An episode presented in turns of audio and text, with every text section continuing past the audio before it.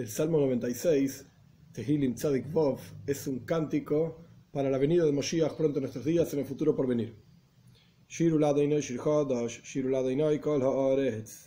Canten a Dios un cántico nuevo. Canten a Dios toda la tierra, que no se refiere a que la tierra cante, sino que se refiere a que todos los habitantes de la tierra canten. Incluso el Targum, una de las traducciones al arameo de los salmos, dice que canten todos los tzadikim, todos los justos. Está escrito, tu pueblo son todos justos. Y sin duda, en la venida de Mashiach, todas las personas van a ser justas. Entonces, Shiro Lashem Kola Aretz, que cante a Dios toda la tierra, se refiere a todos los habitantes de la tierra. Veis, 2. Shiro Barhu Shemoy, Basru Miyem Leyem Yeshua Sahi. Canten a Dios, bendigan su nombre, informen día a día su salvación. Es decir, que con la venida de la Geura, de la redención, rápido en nuestros días, vamos a ver la presencia de Dios y día a día vamos a ir elevándonos en nuestra comprensión y conciencia de la presencia de Dios y la existencia de Dios, etc. Entonces, día a día vamos a ir informando su redención, va a ser por así decir cada día más fuerte y más poderoso el sentimiento mismo de la redención que estamos viviendo. Gimel 3.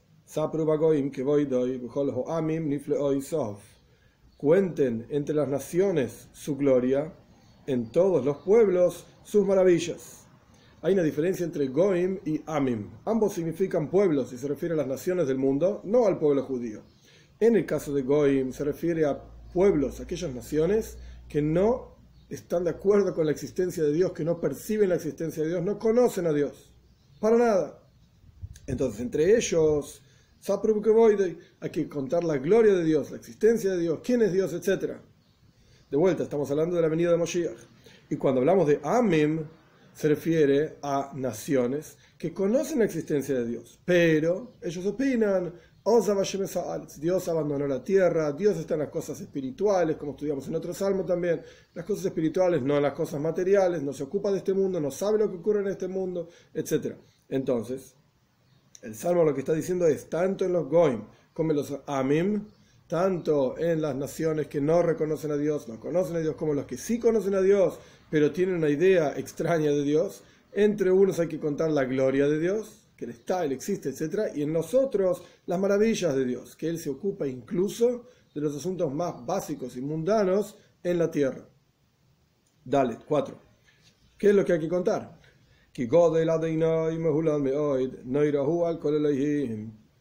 Porque es grande Dios y muy alabado, temible es Él por sobre todo los Elohim. Elohim en este caso hace referencia a los ángeles, que son llamados Elohim también.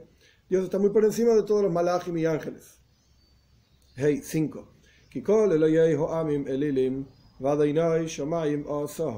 Porque todos los dioses de los pueblos son Elilim. Elilim significa de la palabra al. Al significa no. Son nada, son inexistentes. Y Dios los cielos hizo. Es decir, Él crea todo, absolutamente. Y frente a los otros dioses de los otros pueblos, Dios es absolutamente todo. Ahora bien, ¿cómo llamamos a los dioses paganos, idólatras, etcétera, de los otros pueblos dioses? Diríamos con minúscula, ¿por qué los llamamos dioses? Hay un solo Dios. Y la idea es que son como Elohim Heirim, son como otros dioses. ¿Qué significa otros dioses? Explica Rashi, uno de los comentaristas principales de la Toira, en el texto mismo de la Toira, en los diez mandamientos, donde dice no tendrás otros dioses, dos explicaciones. Explicación número uno, no es que son otros dioses, porque hay otros dioses, Dios libre y guarda, hay un solo Dios, sino que la idea es, son dioses de los otros. Los que otras personas, otros pueblos dicen que esos son dioses, entonces los dioses de los otros no los tendrás para ti. Esta es una explicación. Y otra explicación que trae Rashi es, son dioses que se hacen otros frente a quienes los llaman. Es decir, una persona pone un pedazo de madera y le reza el pedazo de madera y se arrodilla y le trae una ofrenda, etc. Esto es un Dios que es otro, es un extraño frente a quien lo está llamando, porque nunca le contesta, porque no es un Dios. Este es el concepto de que todos los dioses de los pueblos son Elilim, son nada, son vacíos, etc. Vov 6. Majestad, belleza frente a él, fuerza y tiferes también es gloria, belleza en su santo lugar. Zain 7.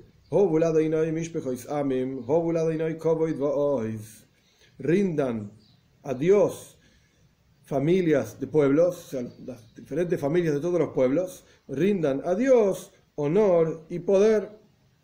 Ges 8. Den a Dios, por así decir, rindan a Dios honor a su nombre, eleven o carguen una ofrenda y vengan a sus patios, es decir, al Beis al templo, para ofrecer, ofrecer, valga la redundancia, una ofrenda.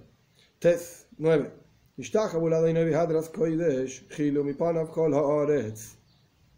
Prosternense a Dios en la majestad de los santos, es decir, en, la, en temor a los santos, en el lugar más santo y más elevado, que es el Beis Hamikdash, el templo, en ese lugar hay que prosternarse frente a él.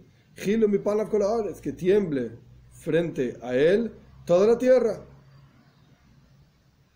Yud 10. Imru vagoim adeinai malach aftikon tevel baltimoit yodin amin bemeisharim. Y digan a los pueblos, es decir, aquellas personas que fueron a sus patios, fueron a Beis Hamikdash, al templo, con una ofrenda y vieron lo impresionante que es, la majestuosidad, lo temible que es, etc. Ellos, en el versículo 10, cuando vuelvan a sus casas, que digan entre los pueblos que Dios reinó y esto va a hacer que Afti con Table Baltimore, y esto va a hacer que también se sostenga, aún se sostenga el mundo y no vacile. Es decir, cuando todas las naciones del mundo conozcan la gloria de Dios, la majestuosidad de Dios, la belleza del tercer Beis Hamikdash que va a ser reconstruido rápido en nuestros días, entonces Afti con no va a temblar ni va a vacilar más el mundo. ¿Por qué? Porque Yodin porque Dios va a juzgar a los pueblos con yeshar, con rectitud. ¿Qué significa juzgar con rectitud? O juzgar solamente de acuerdo a los méritos, de acuerdo a las cosas buenas y las cosas malas, digamos, las va a dejar afuera. Este es un tipo de juzgamiento, digamos, con Meisharim, con rectitud. Y otro tipo de juzgamiento es rectitud. Significa que va a destruir a los malvados de entre las naciones y va a sostener a aquellos que fueron positivos, buenos, etcétera, entre las naciones hasta la venida de Moshiach. Son diferentes comentarios de qué significa eh, juzgar a los pueblos con rectitud. Yud Aleph, y ahora en forma de ejemplo, de qué significa la alegría que va a haber en la época de Moshiach. Yud Aleph, 11. Que se alegre el cielo y se regocije la tierra y que haga, eleve ruidos, sonidos, el mar y todo lo que lo llena, los peces, las ballenas, etc. Todo que esté alegre. Yud Beis 12. Que se alegre el campo y todo lo que hay en él, y entonces cantarán todos los árboles del bosque.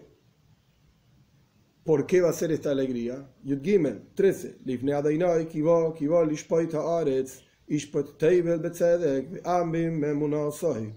Frente a Dios, porque viene, porque viene a juzgar a la tierra, juzgará al mundo con justicia y a los pueblos con fidelidad. Es decir, va a contener, eh, sostener, recordar Dios todas las cosas positivas que hizo cada uno, y esto va a ser el juicio de Dios con verdad, con fidelidad. Este es el salmo. Sobre este tilim, sobre este salmo, hay algunos puntos muy interesantes al comienzo mismo del salmo. En hebreo la palabra shira se, se puede traducir como canción, pero la palabra shir también es canción. ¿Qué diferencia hay entre shira y shir? Pues uno está en shira en femenino canción, como en castellano, una canción, no es un canción. Y el otro, shir, está en masculino, como si fuese un cántico. Ambas palabras en hebreo significan lo mismo, nada más que uno es en femenino y otro es en masculino. Y al comienzo de nuestro salmo tenemos tres veces aparece la expresión Shirul Hashem, cantar a Dios, etc. Aparece en masculino y aparece simplemente cantar. ¿Por qué aparece en masculino? Nuestros sabios cuentan que hay 10 cánticos algunos en masculino, otros en femenino. Hay diez cánticos a lo largo de toda la historia de la humanidad. Y el décimo canto es un cántico masculino que va a cantar Moshiach, o en la época de Moshiach se va a cantar. ¿Cuáles son los diez cánticos en la historia del pueblo judío y la historia de la humanidad en general? El primer cántico lo dijo Adam Arishon, el primer hombre cuando fue perdonado. El segundo cántico es la canción que cantó el pueblo judío cuando salió de Egipto y pasó por el Yam Suf, por el Mar de Juncos. El tercer cántico es el cántico del pueblo judío en Parshas Jucas en la Toira, cuando el pueblo judío recupera el pozo de agua de Miriam, entonces el pueblo judío cantó un cántico. El cuarto cántico es Shiras Ha'azinu, la canción de Ha'azinu Shomayim Badaveira, la Toira también, hacia el final de la Torah el quinto cántico, Yoshua lo dijo, cuando dijo Shemesh Dom que el sol se quede quieto y el pueblo judío entero, Yoshua cantó un cántico y el sol se quedó quieto hasta que terminaron la guerra. El sexto cántico es la canción de Dvoira, en el libro de Shoiftim. El séptimo cántico es Hannah.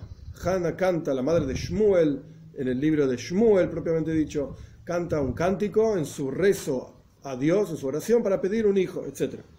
El octavo cántico, David Amelech, el rey David lo cantó, es el capítulo 18 de los Tehilim. El noveno cántico, Shloim Amelech, Shirashirim, el cantar de cantares, el super cántico, por así decir. Y el décimo, el décimo va a ser un Shir Hadash, un cántico en masculino nuevo. Esto por un lado. Pero ¿qué significa que una canción sea masculina y otra femenina? Y la idea es que es un concepto, es una forma de entenderlo nada más, la idea es que el masculino en general, el hombre, tiene más fuerza, poder, fuerza que la mujer. Y la idea es que todas las canciones que fueron cantadas hasta acá fueron en forma femenina, por así decir. No tuvieron la suficiente fuerza de ser un cántico para la redención misma. Y el último cántico en la época de Mashiach ser un Shir Hadash, como dice en nuestro salmo. Al comienzo mismo, Shir Lashem Shir Hadash, cantemos a Dios un cántico masculino nuevo, porque es el cántico directamente de la época de Mashiach. Ahora bien, ¿qué es esta cuestión del cántico? Y más aún, en el primer versículo dice Shirul Hashem Kola Ares, que cante a Dios toda la tierra. Y nosotros explicamos que en el sentido sencillo, el el sentido literal, significa que las personas de la tierra le canten a Dios, que la tierra va a cantar. Interesante, en el Zayar dice, en el Zayar dice que la creación entera desea y anhela cantarle a Dios. ¿Cómo vemos esto? Porque la palabra Breishis, que es la primera palabra de la Toira, que en general se traduce como en el comienzo de Breishis, cuando uno ordena las letras de la misma palabra de otra manera, es Shir To'ev. Shir significa un cántico. Y justamente en masculino, Shir, no Shira. Shir, cántico masculino. Es decir, el cántico de la época de Mashiach propiamente dicho. Y To'ev, Taf, Aleph, Beis, es una persona que está deseosa, anhelante de alguna cosa. Shir Toev, la creación entera desea cantarle a Dios. Por eso cuando decimos Shirul Hashem Kola Aretz, que le cante a Dios toda la tierra, no se refiere a las personas de la tierra, los habitantes de la tierra, tzadikim, justos, todos somos justos. Se refiere a que la tierra misma le cante a Dios. Toda la creación entera está ansiosa por cantarle a Dios en la venida de Moshiach. ¿Y de qué depende la venida de Moshiach? De nuestro esfuerzo y nuestro trabajo hoy, ahora, en este momento, cuando todavía, Dios, lamentablemente, no está la, redención, es en este momento el momento de actuar, de estudiar Toira, de cumplir los preceptos, de manera tal de traer la redención para que toda la creación entera pueda cumplir con la primera palabra misma, que es, digamos, inyectar en la creación ese deseo, anhelo de cantarle un cántico masculino a Dios con la venida de Mashiach, que nosotros podamos trabajar para lograr esto y podamos ver con nuestros propios ojos, como decía más adelante el Salmo mismo, que le cantan todos los árboles del bosque, todos los animales, todo el mar, etcétera, literalmente que ellos, no solamente como ejemplo de la alegría que va a ocurrir, sino que literalmente como, como ellos mismos, toda la creación entera, Shir Toev, en este anhelante de cantarle a Dios, podamos verlos con nuestros propios ojos, con la venida de Mashiach, pronto en nuestros días.